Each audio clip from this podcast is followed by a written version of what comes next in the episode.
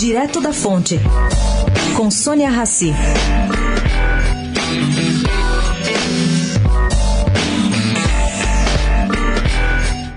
Acionistas privados da empresa Sete Brasil não gostaram de saber ontem que dos 1 bilhão e 34 milhões de reais devolvidos à Petrobras por meio de acordos de colaboração e leniência celebrados no âmbito da Operação Lava Jato, exatos 687 milhões de reais são decorrentes de pagamento da Keppel Fels.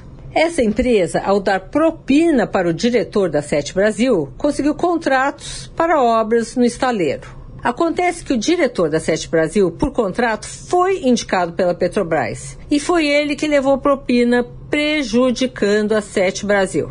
Pergunta: quem foi a maior prejudicada nessa história? A Sete Brasil ou a Petrobras por esse esquema de propina? Sônia Raci, direto da fonte, para a Rádio Eldorado.